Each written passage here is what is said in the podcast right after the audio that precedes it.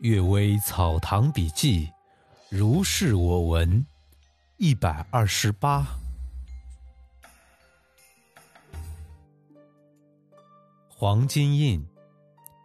福建有方竹燕山的柿子形状，稍微带方，这各是一个物种。山东益都有方柏，大概是偶尔见到的一株树，其他的柏树就都不方。我八九岁时见到外祖父家祠堂中有菊四盆，开的花都是正方形。瓣瓣整齐，如同裁剪的一样。据说，是得之于天津茶室，名叫黄金印。先父姚安公求取他的根回来，移植在家里。第二年，花渐渐变圆，再一年就全圆了。有的说，花本是平常的菊花。只是种的人别有方法，如同用靛蓝浸莲子，则花色青；用墨揉搓玉簪的根，则花色黑。这或者也是一种说法吧。第二个故事啊，笃信成珠。家奴宋玉病情危重之时，忽然张开眼睛说：“你兄弟们来了吗？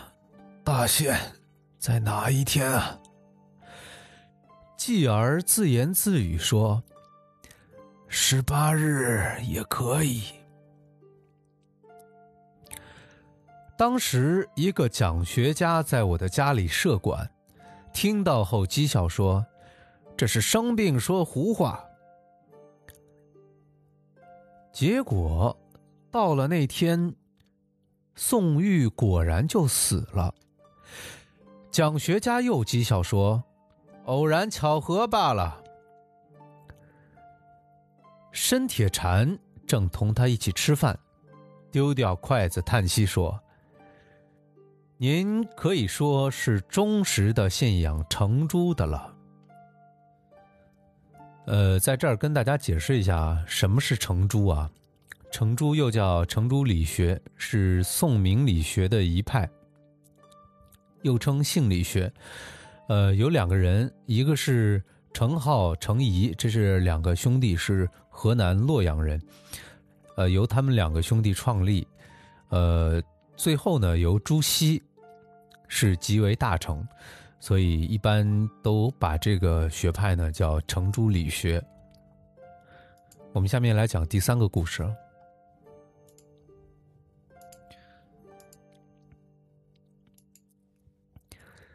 齐杰义烈之女，齐杰义烈的人埋没没有流传下来的，哪能说得完呢？姚安公从云台公那里听说过一件事儿。明末避乱的时候，见到一对夫妇同逃的，那丈夫像是腰里装有钱财，一个盗贼拔出刀追赶得很急，妇人忽然回转挺身站立，等待盗贼过来，突然抱住盗贼的腰，盗贼用刀击打他，血流如注，他坚决不肯放手，等到气绝而扑倒，她的丈夫已经脱身逃去。很久了，可惜不知道这个妇人的姓名。又从镇藩公那里听说过一件事儿：明末呀，河北五省都闹大饥荒，以至于杀人卖肉，官府不能禁止。有个客人在德州、锦州之间进入旅店午餐，看见少妇裸体伏在砧板上。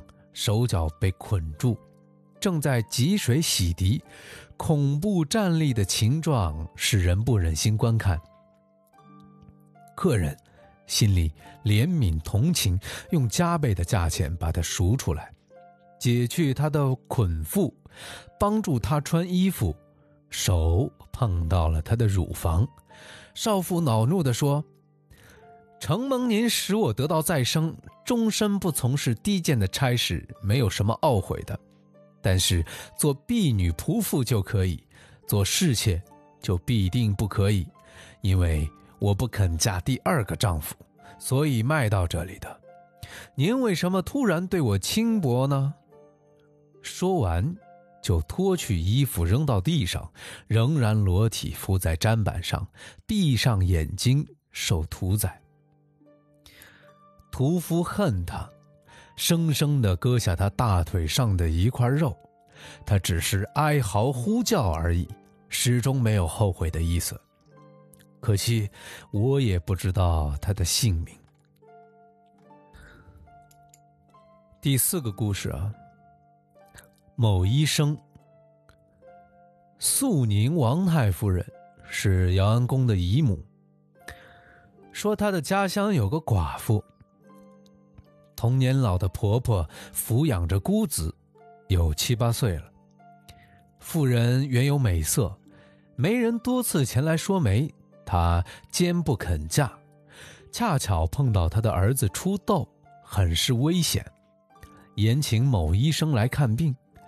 某医生派遣邻居老妇秘密的来说：“这个病症我能够医治。”但不是妇人侍寝，我绝不去诊治。妇人同婆婆都愤怒责骂。过后，儿子病得将要死了，妇人和婆婆都因为溺爱所牵缠，私下商议了个通宵，竟然吞声屈意顺从了。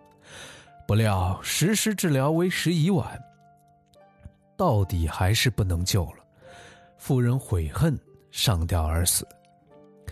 人们只以为她是哀痛儿子的缘故，不疑心有别的。婆婆也深深的忌讳这件事儿，不敢明白的说出来。不久，这个医生竟然也死了。再不久，医生的儿子也死了。